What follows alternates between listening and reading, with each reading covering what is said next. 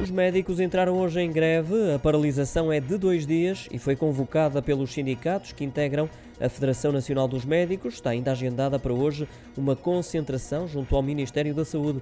Manifestações que surgem num momento no qual eh, está a ser negociado um acordo com o governo. Já houve várias reuniões, mas ainda não foi alcançada uma plataforma de entendimento. São exigidas novas tabelas salariais, medidas estruturais urgentes e melhores condições de trabalho, de forma a fixar e captar mais médicos para o Serviço Nacional de Saúde.